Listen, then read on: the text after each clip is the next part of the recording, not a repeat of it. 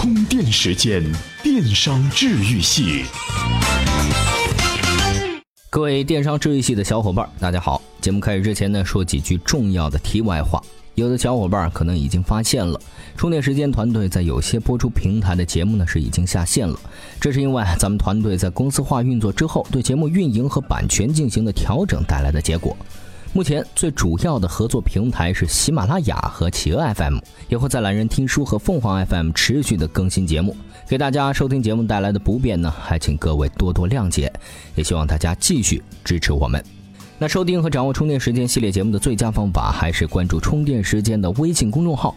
最新的节目和最及时的信息呢，我们都会第一时间通过官方微信来进行公布。好了，下面还是继续咱们今天的节目哈。今天这期节目呢，我们先从对劣势和优势的认识讨论开始。这个认识啊，来源于一个会讲故事的人的一本书，这就是格拉德威尔的《逆转》。在这本书中呢，格拉德威尔阐述了一个核心的观点：如何在处于弱势地位的情况下，化被动为主动，从而转败为胜。首先，格拉德威尔道出我们对劣势和优势的局限认识：优势不一定占据主导地位，劣势也可以转变局面。听大咖的声音，这里是充电语录。在这个当下遍地都是全民投资的时代，投资过京东刘强东、网易丁磊，还有土豆王威的大佬投资人，今日资本总裁徐新来跟我们说说，他心目中什么样的投资人才叫好投资人？我觉得投资人要好，第一他要认同创业者的理念，一旦认同我就无条件的支持他。但不同意见时，我们永远是听企业家的，所以我们跟企业家相处非常愉快。我说你说了算，这句话很管用啊。但有的时候呢，我看到一些东西他没看到，我会温柔而坚定跟他讲。你是一个白马，人家对手是一个野狼。白马跟野狼打的时候，谁会赢啊？野狼肯定会赢。那你怎么打赢他呢？我再给你找一匹野狼啊！所以这个定位很重要，就让企业家认同他的理念，觉得他能够无条件。我觉得这是无条件的支持他，这个是很关键的。好的，我们继续哈。当前呢，我们面临的社会啊，是一个竞争十分激烈的社会，而且充满相对性。强大和弱小，优势和劣势，在不同的阶段，也许会一夜之间发生不可思议的逆转，因而，在市场环境下，我们不可避免的会处于不利的地位。因此，如何利用劣势和优势的相对性变得非常重要。中国文化和欧美文化是大相径庭，其中最重要的一部分就是对于强与弱的认知。大抵都说，白人粗鄙，心中没那么多弯弯绕绕。因此啊，大就是强，多就是好。飞机坦克一定胜过机枪大炮，哈佛耶鲁一定强于马里兰大学。所以啊，大卫飞石击杀歌利亚，竟然让史学家津津乐道了几千年。但是中国则不然，中国人向来崇尚斗智不斗力。你若是百万大军堂堂正正胜了对手，反而容易被人嗤之以鼻。一个莽夫的帽子大抵是逃不掉的。所以，赤壁上孙刘联军一把大火烧掉曹操百万大军，成就了一段史话。陈敬之七千白袍击溃千军万马，纵横天下，让太祖批下“颇神往之”的评语。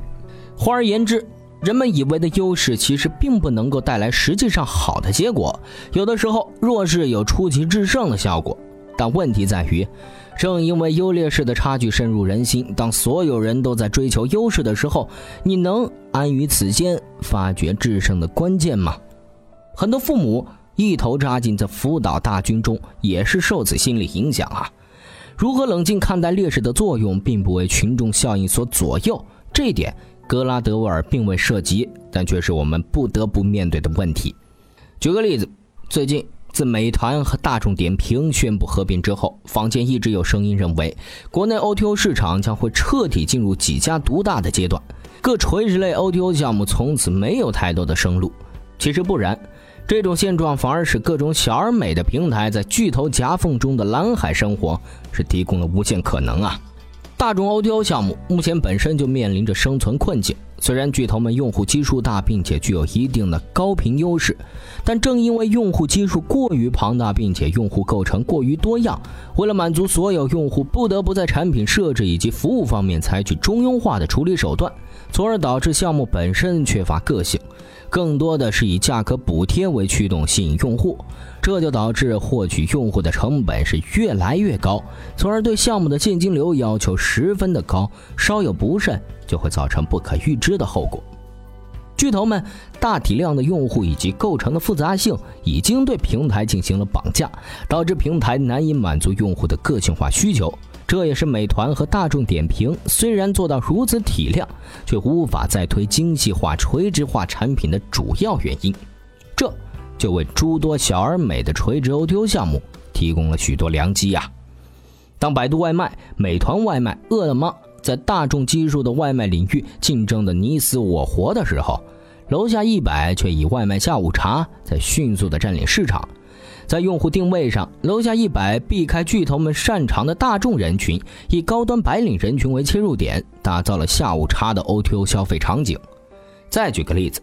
国内电影售票平台打得火热的情况下，时光网不仅未受它的影响，还做的是风生水起。不久前，万达才购买了它百分之二十的股份，这全赖于时光网多年经营沉淀下的文艺青年们呀。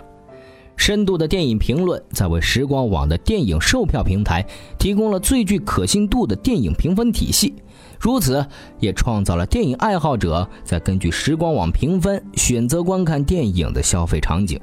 再反观其他电影平台，由于缺乏电影背后的评论体系，平台的评分在真正的电影迷中并不具备太大的参考价值，也只能通过价格战来获取用户了。综上，不难发现，美团和大众点评的合并将会彻底封杀大众消费领域的 O2O 创业。但是，以楼下一百时光网为代表的 O2O 平台，却因为它服务人群的精细化以及消费场景的独特性，已经有了较强的竞争力，并且大平台短时间内根本无暇顾及这些领域。如此啊，也为小而美的平台在巨头夹缝中的蓝海生活提供了无限可能。总而言之，大并不一定都是好的，小也不一定就是不行。在优势和劣势的不确定情况下，如何在处于弱势地位的情况下，通过一定形式的创新和差异化，化被动为主动，是转败为胜的关键点。好了，今天的节目呢就是这样。接下来呢，我们还是来看一下今天的关键词。今日关键词，今天的关键词呢是乔布斯。关于苹果乔帮主的第二部电影《乔布斯》于美国时间十月九号是上映了。早在电影还没上映之前，连电影都没看的库克啊，就已经是表示了对这部片的鄙夷。那具体是怎么回事呢？今天啊，您在咱们充电时间微信公众号后台回复“乔布斯”就可以阅读这篇文章了。最后呢，做个小广告。充电时间团队啊，最新推出的好书推荐活动——充电书包，本周是正式上线了。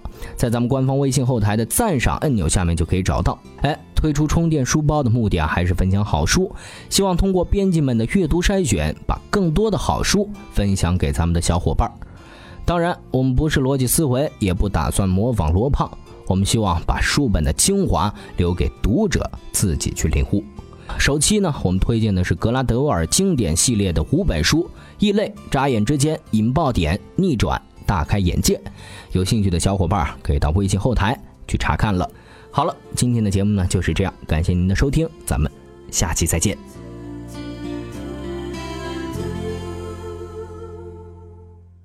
随时随地，随心所欲，你的随身商学院。这里是充电时间。